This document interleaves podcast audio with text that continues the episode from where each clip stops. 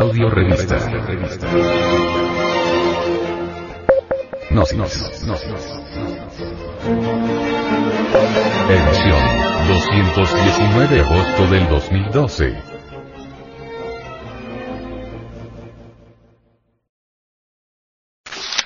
El venerable maestro, Samael Aumeor nos platica sobre la falacia del yo superior y del yo inferior. Ante todo es indispensable que analicemos cuidadosamente esta cuestión del ego. Diversas escuelas de tipo pseudo-esoteristas y pseudo-ocultistas enfatizan la idea descabellada de un yo doble. Al primero lo denominan yo superior. Al segundo se le califica como yo inferior. Nosotros decimos que superior e inferior son dos secciones de una misma cosa.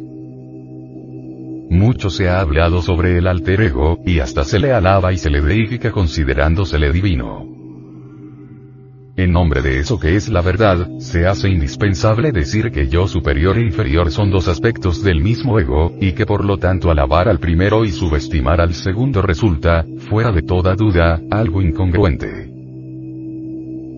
Enfocando directamente esta cuestión, mirando al ego tal como es en sí mismo y sin esta clase de arbitrarias divisiones, superior e inferior, es claro que nosotros hacemos una diferenciación correcta entre lo que es el yo y lo que es el ser. Podría objetársenos que tal diferenciación no es más que otro concepto emitido por el intelecto. Aquellos que nos escuchan hasta buscarán escapatorias, aseverando que un concepto más o un concepto menos en cuestiones de alta filosofía, es algo que no tiene la menor importancia. Hay quienes inclusive pueden darse el lujo de escuchar estas afirmaciones y luego olvidarlas, para poner atención en algo que sí consideran de importancia. Las gentes de conciencia dormida suelen pasar por alto afirmaciones de este tipo, debido a que ya están cansadas con tanta teoría. Esas personas se dicen a sí mismas. ¿Qué importa una teoría más? ¿Qué importa una teoría menos? Nosotros debemos hablar con plena franqueza y basarnos en hechos, en experiencias directas, y no en simples opiniones de tipo subjetivo. Voy a decirles, amigos míos, lo que me consta, lo que he visto y oído, y si ustedes quieren aceptar mis aseveraciones, bien lo hacen, mas si quieren rechazarlas, es cosa de ustedes. Todo ser humano es libre para aceptar o rechazar, o interpretar las enseñanzas como bien quiera. En el principio de mi actual reencarnación, yo también, como muchos de ustedes, había leído variados libros pseudo-esotéricos y pseudo-ocultistas. Buscando como ustedes lo han hecho, pasé por diversas escuelas y conocí multitud de teorías. Es ostensible que a fuerza de tanto leer y releer, llegué también a creer en la existencia de los dos yoes. El superior y el inferior.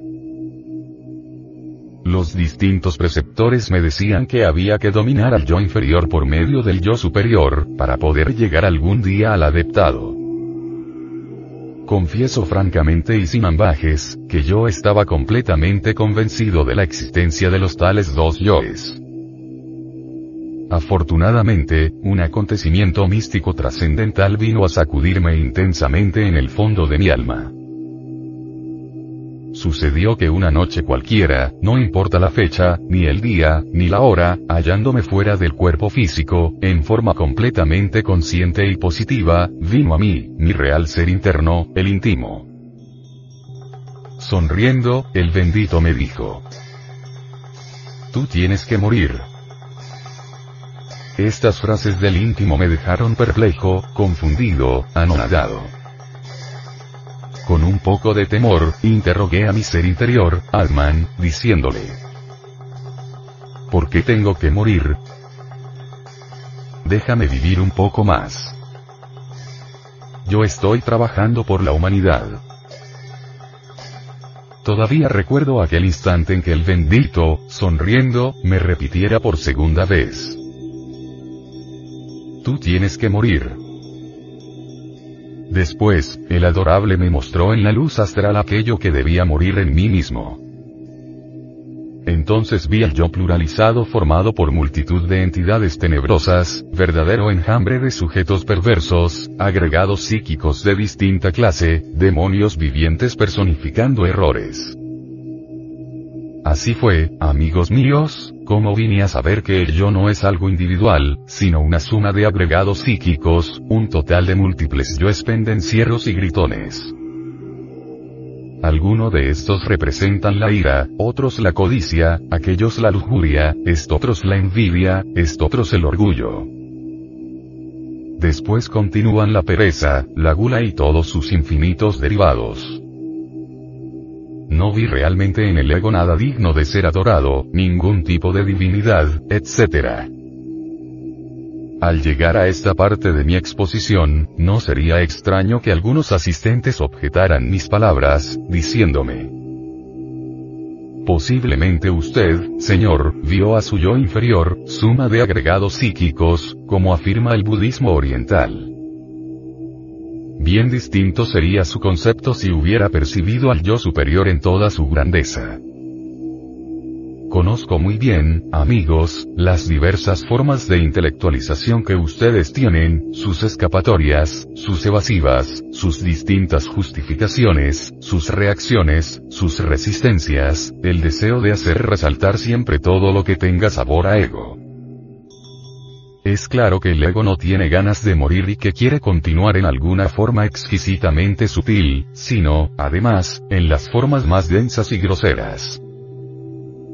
A nadie le puede gustar ver su querido yo, reducido a polvareda cósmica, así porque sí, porque un fulano cualquiera lo dijo en una sala de conferencias. Es apenas normal que el ego no tenga ganas de morir y que busque filosofías consoladoras que le prometan un rinconcito en el cielo, un puesto en los altares de las iglesias, o un más allá lleno de infinita felicidad. Lamentamos de verdad tener que desilusionar a las gentes, pero no nos queda más remedio que ser, dijéramos, lapidarios, francos y sinceros en estas cuestiones tan graves. Como quiera que a los gnósticos nos gusta hablar con hechos concretos, claros y definitivos, no tendré ahora ningún inconveniente en narrar otro suceso insólito, con el propósito de demostrarles que el yo superior no existe. Otro día, estando en profunda meditación, de acuerdo con todas las reglas que manda el Jnana Yoga, entré en algo que se conoce como Nirvikalpa Samadhi. Entonces abandoné todos los cuerpos suprasensibles y penetré en el mundo del logo solar, convertido en un dragón de sabiduría. En tales momentos logoicos, más allá del cuerpo, de los afectos y de la mente, quise saber algo sobre la vida del gran Kabir Jesús. Fue precisamente en ese instante cuando me vi a mí mismo convertido en Jesús de Nazaret, haciendo milagros y maravillas en la Tierra Santa. Todavía recuerdo aquel instante en que fuera bautizado por Juan en el Jordán. Me vi dentro de un templo a las orillas de ese río. El precursor estaba vestido con hermosa túnica, y al acercarme a él mirándome fijamente exclamó, Quítate Jesús tu vestidura, porque voy a bautizarte. Pasé al interior del santuario, y echando sobre mi cabeza el aceite de la unción y después un poco de agua, oró y yo me sentí transformado. Lo que siguió después fue maravilloso. Sentado en un salón vi tres soles divinales. El primero era el azul del Padre, el segundo el amarillo del Hijo, y el tercero el rojo del Espíritu Santo. He ahí los tres logos. Brahma, Vishnu y Shiva. Al salir de aquel estado estático, al regresar a mi cuerpo físico, mi confusión fue tremenda. Yo, Jesús de Nazaret. Yo, el Cristo. Válgame Dios y Santa María. Un mísero pecador, un gusano del lodo de la tierra que ni siquiera es digno de desatarle las sandalias al Maestro, convertido así porque sí en Jesús de Nazaret. Bastante preocupado por todo esto, resolví volver a entrar en meditación y repetir la experiencia mística, cambiando únicamente el motivo de ella. Ahora, en vez de querer saber algo sobre la vida de Jesús, me interesé por Juan y el bautismo del Nazareno. Vino después el estado místico anterior. abandoné todos los cuerpos suprasensibles, y quedé nuevamente en el estado logóico. Una vez que ya volví a tal estado, fijé mi atención con mayor intensidad en Juan el Bautista, y he aquí que me vi entonces convertido en Juan, haciendo las cosas del precursor, bautizando a Jesús, etcétera, etcétera, etcétera. Al perder el éxtasis, al regresar al cuerpo físico, entonces comprendí que en el mundo del Logos, en el mundo del Cristo, no existe ningún tipo de yo superior ni de yo inferior. Es urgente que todos los aquí presentes comprendan que en el Cristo todos somos uno, y que la herejía de la separatividad es la peor de las herejías. Amigos míos, todo en este mundo en que vivimos pasa. Las ideas pasan, las personas pasan, las cosas pasan. Lo único estable y permanente es el ser, y la razón de ser del ser es el mismo ser. Distingan ustedes pues, entre lo que es el yo y lo que es el ser.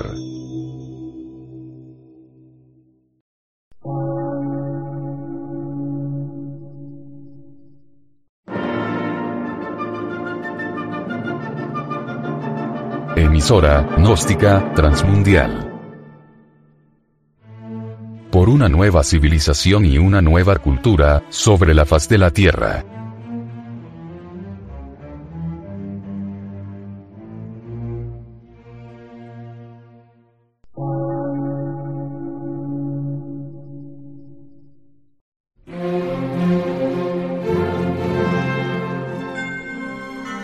Medio de radiodifusión. Científico, artístico, místico y filosófico. De la Asociación Colombiana de Centros de Estudios Gnósticos, Antropológicos, Psicológicos y Culturales. A. C.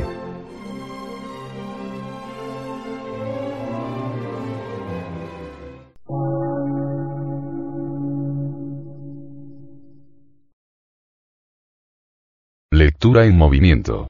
Difusión sin fronteras.